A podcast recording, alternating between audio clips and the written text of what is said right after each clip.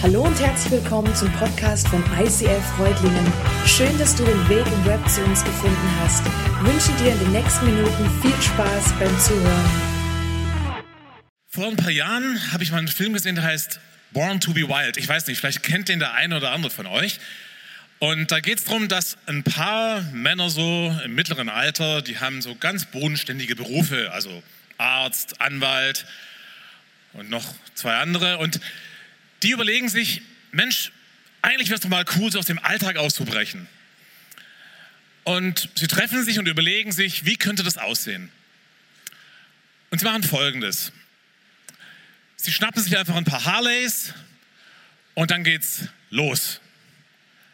Sie fahren irgendwie durch Wüstenlandschaften, sie fahren irgendwie an ganz, ja, wie soll ich sagen, durch irgendwelche Gebirgspässe und sie machen so die eine oder andere Erfahrung, die eigentlich auch ganz lustig ist. Also falls ihr nicht gesehen habt, vielleicht ganz nett zu sehen. Ja, was ist deine Vorstellung von Freiheit? Ihr seht hier so ein paar Bilder hinter mir. Und das könnten vielleicht so, ja, so Beispiele sein, was ihr euch unter Freiheit vorstellt. Vielleicht so einfach draußen Fenster runterkurbeln. Gut, ist jetzt vielleicht nicht so dran gerade bei den Temperaturen. Aber stellt euch vor, es ist Sommer und ihr Fenster, Musik und einfach den Wind, den Fahrtwind spüren in euren Haaren, im Auto drin. Ja, oder einfach mit dem Motorrad unterwegs zu sein. Also so wie diese vier Männer, die ich gerade beschrieben habe, eine Tour machen, irgendwo schön auf eine Höhe. Oder eben vielleicht irgendwo eine Gebirgstour, so ganz oben zu sein, irgendwo runterzuschauen und sagen, wow, ist das nicht genial? Ja, was ist für dich Freiheit? Und ich habe mich gefragt, ist Freiheit irgendwas, was ich da draußen so in der Natur finde, beim Motorradfahren? Oder einfach indem mir so die Sommerluft oder vielleicht auch jetzt, wenn es draußen kalt ist, vielleicht auch mal so eine kühle Brise um die Nase weht? Wir sind ja in dieser Woche oder wir sind ja in dieser Serie in Offroad. Und heute geht es darum in Richtung Freiheit. Und Jesus, ich danke dir dafür, dass wir ja wirklich unterwegs sein dürfen mit dir. Und das war gerade so, wie wir es gesungen haben, dass deine Güte einfach wirklich jeden Morgen neu ist und dass deine Güte uns verfolgt. Und Jesus, ich bitte dich jetzt einfach für diese Zeit, die wir jetzt heute hier haben, ja, dass du uns jetzt wirklich segnest, dass du uns offen sein lässt, einfach für dein Reden und dass du mich jetzt einfach gebrauchst. Amen. Der Mike ist letzte Woche reingestartet in die Serie und ich möchte mit euch nochmal so dieses Bild nochmal wiederholen, einfach auch nochmal um zu schärfen, was wir verstehen unter Offroad. Offroad heißt für uns in dieser Serie, dass ich eine Entscheidung getroffen habe, mein Leben mit Jesus zu gehen, mich mit Jesus auf den Weg zu machen. Offroad sagt aber nichts darüber aus, wie der Weg beschaffen ist. Das heißt, vielleicht wird es unterwegs auch mal holprig, vielleicht wird es auch mal ungemütlich, anstrengend. Vielleicht kommen wir vorbei an atemberaubenden Aussichten, an malerischen Trampelfaden vielleicht an der einen oder anderen schönen Küstenstraße. Und am Vision Sunday, da haben wir uns folgenden Bibelvers angeschaut, den Jesus auch über sich selbst gesagt hat im Lukasevangelium. Und zwar in Jesaja 61, da heißt es: Der Geist des Herrn ruht auf mir, weil er mich berufen und bevollmächtigt hat. Er hat mich gesandt, den Armen die frohe Botschaft zu bringen und die Verzweifelten zu trösten. Ich rufe Freiheit aus für die Gefangenen Ihre Fesseln werden nun gelöst und die Kerkertüren geöffnet. Wer sie dann sieht, vergleicht sie mit Bäumen, die Gott selbst gepflanzt hat. Man wird sie Garten des Herrn nennen, an dem er seine Größe und Macht zeigt. Die gute Nachricht, wenn ich eine Entscheidung für Jesus getroffen habe, wenn ich an seiner Hand bin, dann bin ich wie ein Baum, den Gott selbst gepflanzt hat. Ich bin ein Bürger des Himmels. Jesus hat bereits alles dafür getan, dass ich in die göttliche Freiheit kommen kann. Aber woran liegt es denn, dass ich trotzdem manchmal Dinge in meinem Leben, Leben habe, die mich daran hindern, diese Freiheit zu erleben? Und ich habe heute ja hier diesen Rucksack, um den es heute auch geht.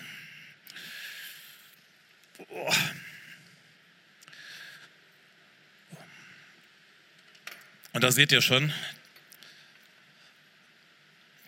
na, der bleibt nicht stehen. Doch jetzt. Ja, der hat es ganz schön in sich. Da ist eine ganze Menge drin. Und ich weiß nicht, was du für jemand bist, wenn der auf Tour geht. Ob du jemand spontan bist und sagst, hey, ich schmeiß einfach, ich hole mir einen Rucksack und ich schmeiß einfach alles mal so rein, was mir einfällt und dann geht's los. Oder ob du sorgfältig planst. Ob du sagst, hey, ich mache mir vielleicht eine Liste vorab, eine Checkliste und überleg mir, hey, das wäre vielleicht gut und na, ich weiß nicht, welche Situationen auf mich zukommen. Ich sollte vielleicht noch da oder an das eine oder andere denken. Der ist so schwer, der, der fällt wieder um. Aber ich muss jetzt eh mal die Steine rausholen. Weil es ist so ein bisschen wie mit unserem Lebensrucksack.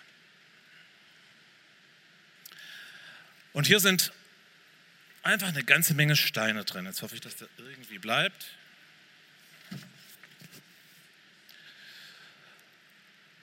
Ja, da gibt es zum Beispiel sowas wie Ängste.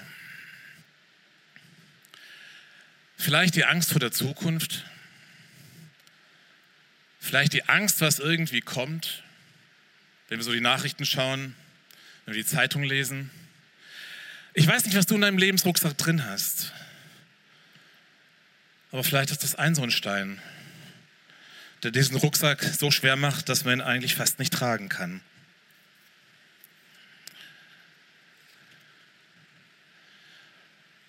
Vielleicht sind es aber auch Sorgen, Sorgen um deinen Job. Sorgen vielleicht um deine Gesundheit. Sorgen vielleicht wegen den ganzen Krisen in dieser Welt.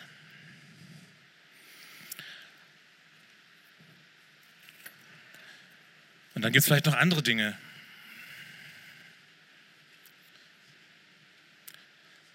Schlechte Gewohnheiten. Vielleicht gibt es Dinge in deinem Leben, wo du merkst, ja, das sind vielleicht Gewohnheiten, die mir nicht gut tun, die mich vielleicht irgendwie gefangen halten, die mich vielleicht irgendwie auch kaputt, kaputt machen auf Dauer. Und ich habe noch einen weiteren Stein mitgebracht. Und da stehen einfach mal drei Punkte drauf. Und diese drei Punkte, die stehen für vielleicht Dinge in deinem Leben wie Minderwert, vielleicht wie ich bin nicht gut genug, vielleicht ich kann es einfach nicht recht machen, ich kann es nicht gut machen, Konflikte, vielleicht Unvergebenheit oder irgendwas anderes, was in deinem Lebensrucksack so drin ist.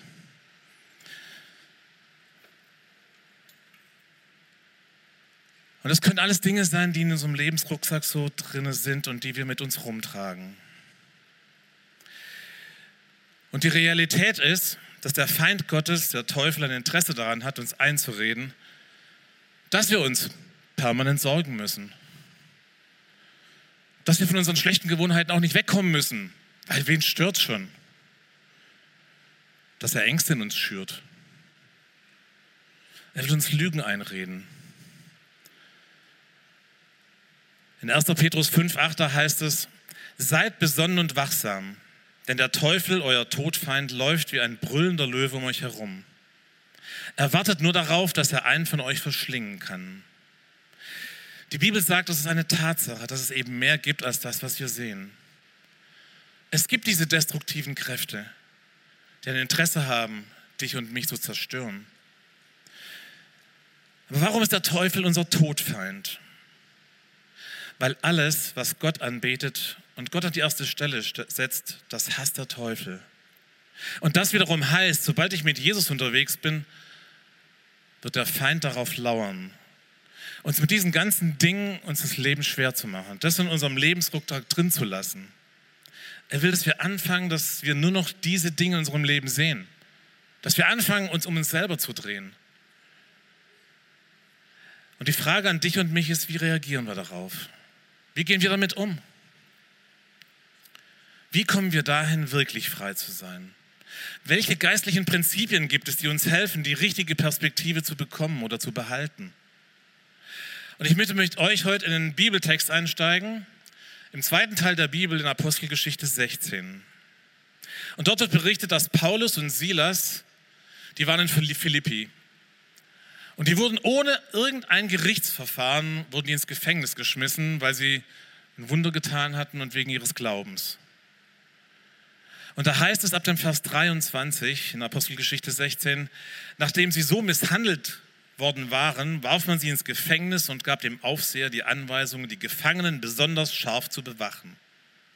Also sperrte er sie in die sicherste Zelle und schloss zusätzlich ihre Füße in einen Holzblock ein. Paulus und Silas wurden misshandelt. Sie wurden besonders scharf in die hinterste Zelle, also man würde vielleicht sagen in den Hochsicherheitstrakt im Gefängnis an einen Block festgehalten. Block, das müsst ihr euch so vorstellen, man hat sie mit den Füßen in so einen Holzblock eingespannt, dann irgendwie ihre Körper verdreht, sodass sie dann irgendwie sich gar nicht mehr bewegen konnten. Ich stelle mir das extrem schmerzhaft vor. Und das war eine Situation, die war alles andere als ein gemütlicher Trampelpfad, als eine malerische Aussicht im hintersten Eck eingesperrt. Dunkel, kalt. Wahrscheinlich ist das Wasser von den Wänden gelaufen. Die eine oder andere Ratte ist vielleicht irgendwie an ihnen vorbeigelaufen. Bewegungsunfähig. Was haben Paulus und Silas gemacht? Was war ihre Reaktion darauf? Gegen Mitternacht beteten Paulus und Silas. Sie lobten Gott mit Liedern und die übrigen Gefangenen hörten ihnen zu. Es war Mitternacht. Es war die dunkelste Stunde. Alle haben geschlafen, waren kaputt, vielleicht voller Angst, voller Frust, voller Furcht. Was haben Paulus und Silas gemacht? Sie beteten. Und sie worshipten so, dass es alle Mitgefangenen gehört haben. Ihr Worship war völlig unabhängig von ihren Umständen. Sie haben angebetet. Sie haben Gottes Größe proklamiert. Und sie kannten die Psalmen und sie kannten die Propheten. Und vielleicht haben sie Psalm 23 gesungen und gebetet. Der Herr ist mein Hirte. Nichts wird mir fehlen. Auch wenn es durch dunkle Täler geht, fürchte ich kein Unglück, denn du, Herr, bist bei mir. Dein Hirtenstab gibt mir Schutz und Trost.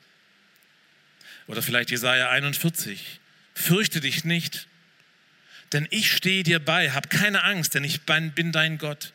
Ich mache dich stark. Ich helfe dir. Mit meiner siegreichen Hand beschütze ich dich. Denn ich bin der Herr dein Gott. Ich nehme dich an deiner rechten Hand und sage, hab keine Angst, ich helfe dir. Oder vielleicht Psalm 59. Du bist meine Stärke, an dich will ich mich klammern. Du gibst mir Schutz wie eine sichere Burg. Ja, dir will ich singen und musizieren, denn du bist meine Stärke. Bei dir, Gott, weiß ich mich geborgen. Ja, Gott, wie gut bist du zu mir. Ist das nicht mega krass? In einer solchen Situation zu worshipen, Gott groß zu machen, ihn anzubeten, ihn zu loben in und über dieser Situation. Ich habe mich gefragt, was mache ich in solchen Situationen? Was ist meine erste Reaktion? Und meine Situationen, die ich so in meinem Leben kenne, die sind wesentlich weniger krass als das. Mache ich Gott, mache ich Gott groß oder meine Probleme, meine Ängste, meine Nöte? Wenn ich ehrlich bin, dann geht es mir so, dass ich im ersten Moment denke, hey, wie könnte ich denn diese Situation jetzt lösen? Was könnte ich tun? Wie kann ich das in den Griff kriegen? Und irgendwann, wenn ich merke, dass meine Optionen alle nicht funktionieren, erst dann merke, dass ich komplett auf Gott angewiesen bin. Die Frage ist also, habe ich gelernt? Habe ich es gelernt, Gott in jeder Lage und unter allen Umständen zu vertrauen? Den Sieg von Jesus zu proklamieren, gerade in solchen Situationen. Und zu sagen, niemand wird mich brechen. Der Feind hat kein Recht darauf, mir Lüge einzureden, mich anzuklagen oder mich anzugreifen. Er ist besiegt. Das ist eine Tatsache. Punkt. Proklamiere ich die Größe und Güte Gottes in meinem Leben. Und dann lesen wir weiter in der Apostelgeschichte. Plötzlich bebte die Erde so heftig, dass das ganze Gefängnis bis in die Grundmauern erschüttert wurde. Alle Türen sprangen auf und die Ketten der Gefangenen fielen ab. Paulus, Silas, die Gefangenen und alle, die sonst noch in diesem Gefängnis drinnen waren, auch der Aufseher und die Wärter, die erleben das.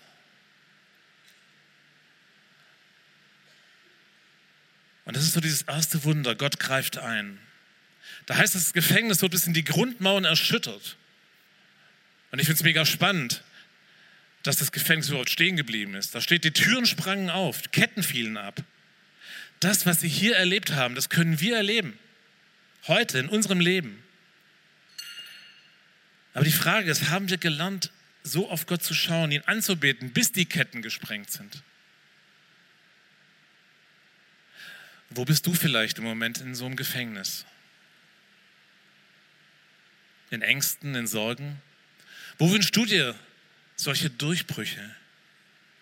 Und ich will dich ermutigen, Gottes Wort, die Wahrheit über deinem Leben auszusprechen. Und deswegen ist es so wichtig, dass wir dranbleiben, Gottes Wort zu nehmen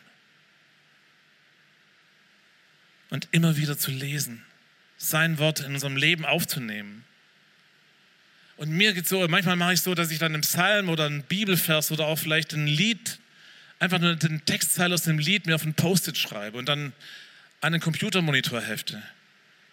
Einfach an einen Ort, wo ich dann diesen Vers immer wieder sehen kann. Vielleicht ist es bei euch das Badezimmer oder die Garderobe oder wo auch immer. Aber dass ihr, dass ihr einen Vers, wo ihr sagen könnt, hey, das ist die Größe Gottes über meinem Leben, dass ihr diesen Vers immer wieder seht. Vielleicht auswendig lernt. Oder ich spiele oder streame einen Worship-Song, wo ich einstimme so wie wir es gerade eben gemacht haben, wo wir Gott groß machen, wo wir Gott proklamieren, seine Güte und seine Größe in unserem Leben.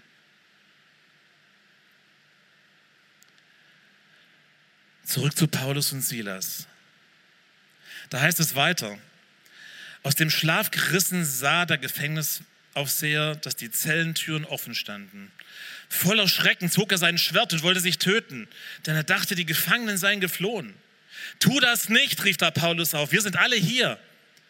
Der Gefängnisaufseher ließ sich ein Licht geben und stürzte in die Zelle, wo er sich zitternd vor Paulus und Silas niederwarf. Jetzt mal ganz ehrlich, was hättest du gemacht? Die Ketten fallen, ab, die Türen springen auf. Du hättest doch gesagt, hey, nichts wie raus, oder? Ey, das ist doch die Gelegenheit. Also warum sollten sonst die Türen offen stehen? Aber da bleiben, in diesem kalten Loch? Warum? Wozu? Aber genau das haben Paulus, Silas und die anderen Gefangenen gemacht. Und spannend ist auch, dass alle da geblieben sind. Nicht nur Paulus und Silas. Und ich finde es spannend, warum sind die anderen Gefangenen da geblieben? Vielleicht Paulus und Silas zuliebe? Damit man sie wieder anketten kann? Das glaube ich nicht. Aber ich habe mich gefragt, was hat sie davon abgehalten zu fliehen? Und Lukas, der Autor der Apostelgeschichte, der schreibt nicht, was es konkret war. Aber kann es sein, dass in irgendeiner Weise Gott in der Anbetung und im Worship zu ihnen gesprochen hat? Dass er gesagt hat, wartet hier, bleibt hier, lauft nicht weg, ich habe die Kontrolle. Es geht um mehr. Es geht um mehr als um eure Rettung aus dem Gefängnis. Weil anders ist nicht zu erklären, dass keiner von ihnen die Möglichkeit zur Flucht genutzt hat. Und dann geschieht das zweite Wunder. Der Gefängnisaufseher erschreckt aus dem Schlaf auf. Er sieht, die Türen stehen auf. Und für ihn war klar, hey, die sind weg. Klar sind die raus. Und er sieht keine andere Chance, als sich das Leben zu nehmen. Keiner würde ihm glauben. Er war dafür verantwortlich. Er sollte Paulus und Silas in diesen Hochsicherheitstrakt gefangen halten. Und jetzt, er denkt, sie sind alle weg. Und Paulus schreit ihm zu, tu das nicht. Bring dich nicht um, nimm dir nicht das Leben. Wir sind alle hier. Paulus sieht in dem Aufseher einen Menschen, der Gottes Liebe braucht. Und hier wird deutlich, dass es bei dieser Rettungsaktion in erster Linie um diesen Gefängnisaufseher geht. Äußerlich war er frei, aber innerlich war er im Gefängnis, voller Angst, voller Furcht. Und der Aufseher lässt sich in Licht bringen. Er geht dann in diese dunkle Zelle hinein, wo die ganzen Gefangenen sitzen. Und er kann es nicht fassen. Er sieht alle da sitzen. Und er fällt zitternd vor Paulus und Silas nieder. Für ihn ging es um alles oder nichts. Und wir lesen dann weiter. Dann führte er die beiden hinaus und fragte sie, ihr Herren, was muss ich tun, um gerettet zu werden? Glaube an den Herrn Jesus, dann werden du und alle, die in deinem Haus leben, gerettet, erwiderten Paulus und Silas. Sie verkündeten ihm und allen in seinem Haus die rettende Botschaft Gottes. Der Gefängnisaufseher kümmerte sich noch in derselben Stunde um Paulus und Silas. Er reinigte ihre Wunden und ließ sich mit allen, die zu ihm gehörten, umgehend taufen. Dann führte er sie hinauf in sein Haus und bewirtete sie. Er freute sich zusammen mit allen, die bei ihm lebten, dass sie zum Glauben an Gott gefunden hatten. Für den Aufseher war es unbegreiflich, was genau passiert war. Aber ihm wurde bewusst, er braucht Rettung. Und Paulus und Silas verkünden ihm und allen in seinem Haus das Evangelium. Das Evangelium, das allein in Jesus Rettung ist. Und als ich das gelesen habe, da habe ich vor meinem inneren Auge diesen Gefängnisaufseher gesehen, wie die Tränen ihm übers Gesicht laufen. Dieser Mann, der so beschrieben wird, dass er sie, in, dass er sie wirklich gefoltert hat. Und jetzt sitzt er da und er erkennt, dass er Jesus braucht.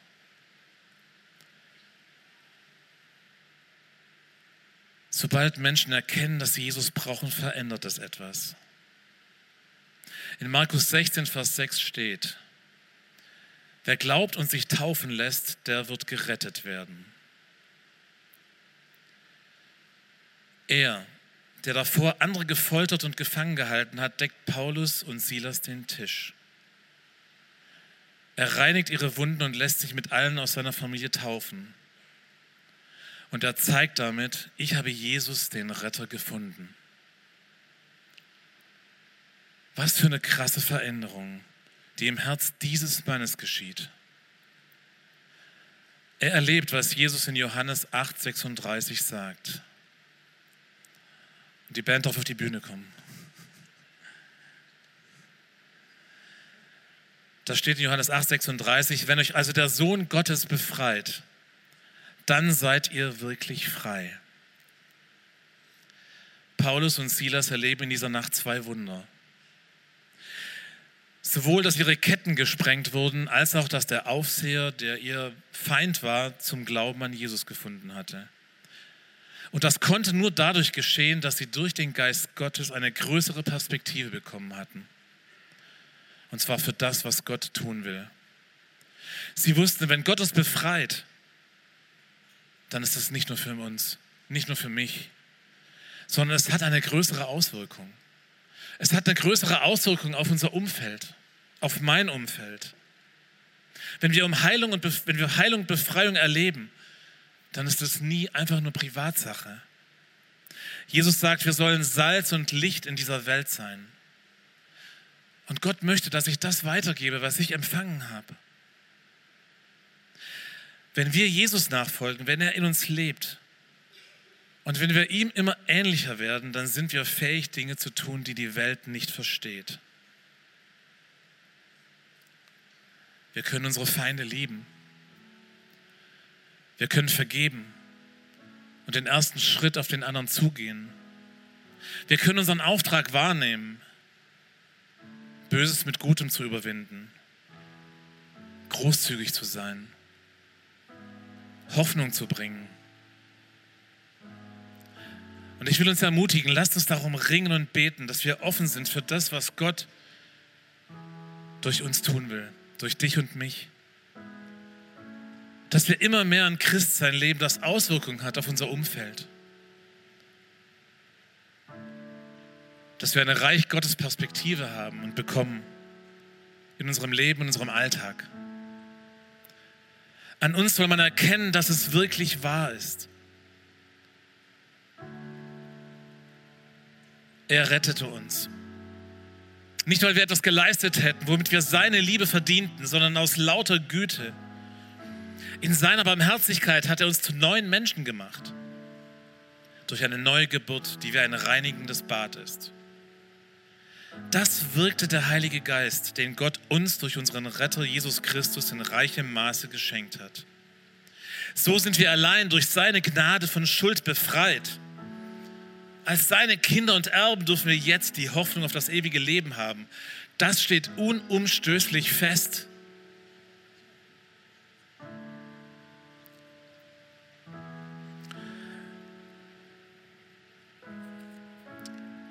Was hast du in deinem Lebensrucksack? Was nimmst du mit?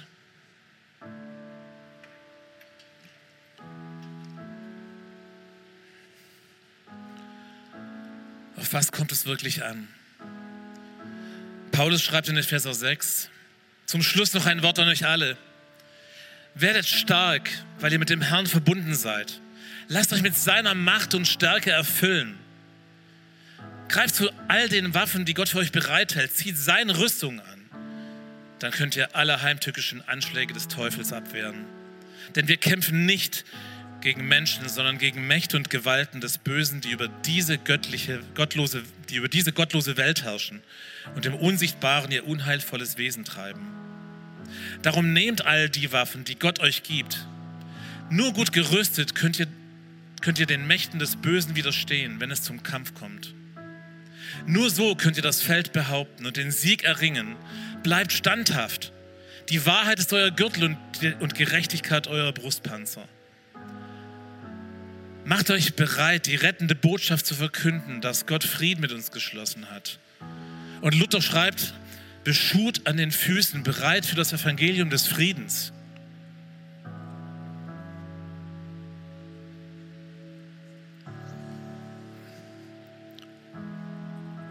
Beschut.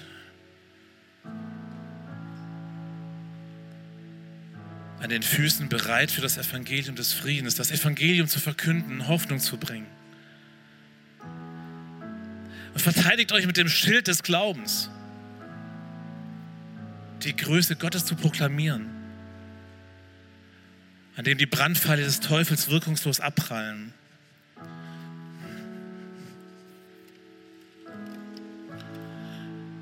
Ich habe als Symbol einfach mal einen Kopfhörer mitgebracht. Worship zu hören, zu singen, einzustimmen, Gottes Größe über deinem Leben zu proklamieren, dass er gesiegt hat, dass er der Retter ist.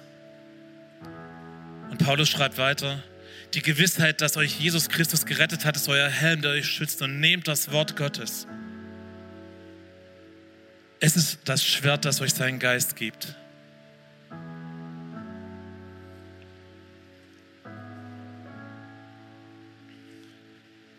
Was packst du in deinen Rucksack ein? Achte darauf, dass du die richtigen Dinge in deinem Rucksack hast. Und bringe die Dinge, die du in deinem Leben, die dich in deinem Leben belasten, deine Ängste, Sorgen zu Jesus ans Kreuz. Wir nennen das den Tausch am Kreuz. Und das heißt, dass du diese Dinge am Kreuz loslässt. Und es ist ein Tausch. Die erste Herausforderung ist, glaube ich, das wirklich loszulassen. Und das zweite ist, dir von Jesus das schenken zu lassen, was er dir geben möchte, was er für dich bereithält, um dich einen Schritt in seine göttliche Freiheit zu führen.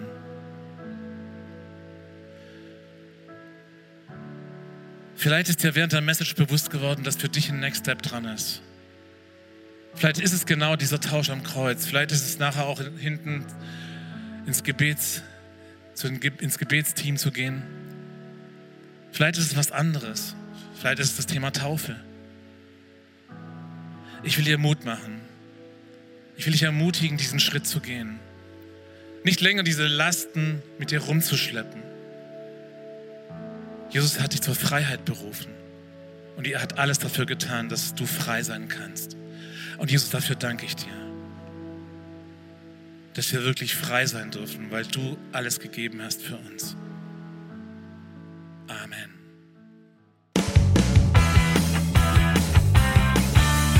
ICF Reutlingen sagt Dankeschön fürs Reinklicken. Weitere Infos findest du unter www.icf-reutlingen.de.